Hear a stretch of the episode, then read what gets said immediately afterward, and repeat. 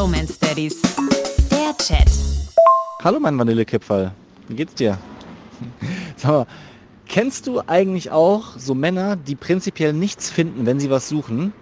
So einer bin ich. Alter, ist mir das peinlich schon wieder. Das gibt es nicht. Ich habe heute einen Termin beim Orthopäden und ich musste meine MRT-Bilder mitbringen. Die wiederum habe ich auf so einem kleinen Zettel mit QR-Code quasi digital hinterlegt. Also ich musste diesen Zettel mitbringen. Ich habe ihn nicht gefunden. Halbe Stunde gesucht, die ganze Wohnung auf links gedreht und meiner Frau schon vorgeworfen, sie hat sie weggeschmissen. Sie guckt zwei Minuten und findet diesen Zettel auf meinem Schreibtisch. Auf meinem Schreibtisch, wo ich den ganzen Tag sitze und arbeite. Boah, ist das peinlich.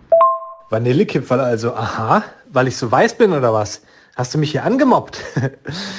nee, äh, das hätte ich tatsächlich nicht gedacht, dass du jemand bist, der nicht organisiert ist, weil normalerweise bist doch du immer der, der so alles geplant hat. Und hätte ich jetzt gedacht, so ein Zettel mit einem QR-Code, daran wird der Nick nicht scheitern. Aber naja, als Backup hast du immer deine Frau. Und du weißt ja, hinter jedem großen Mann steht eine noch größere Frau. Sagt meine Frau immer. Andere Frage und viel wichtigere Frage. Du hast ja gesagt, du warst beim Orthopäden. War das schon der Termin, wo es um den Keil ging? Also hast du jetzt einen Keil? Hast du Rollen am Fuß? Was, was ist das Update? Hör mal auf mit deinen Rollen, ey. Wirklich. Aber bevor ich mir so einen Keil unter meine Sneakers kleben lasse, dann würde ich lieber auf allen Vieren krabbeln. Aus Protest, wie so ein Kleinkind, weißt du? Aber der Orthopäde war wirklich mega. Der hat gesagt, so, wir gehen jetzt mal wirklich der Ursache auf den Grund. Warum sind denn da überhaupt diese Schmerzen? Warum ist denn da so eine Skoliose? Und deswegen werde ich jetzt so eine 4D-Bewegungsanalyse machen. Hey, 120 Euro.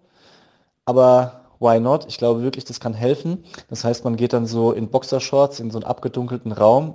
Okay, das klingt falsch, aber halt auf so ein Laufband und dann wird so ja eine Analyse halt erstellt und geguckt, wo wirklich die Probleme bei der Bewegung sind. Und dann gibt es Therapie in Form von Übungen, Physiotherapie, wahrscheinlich eine Einlage, die aber in den Schuh reinpasst.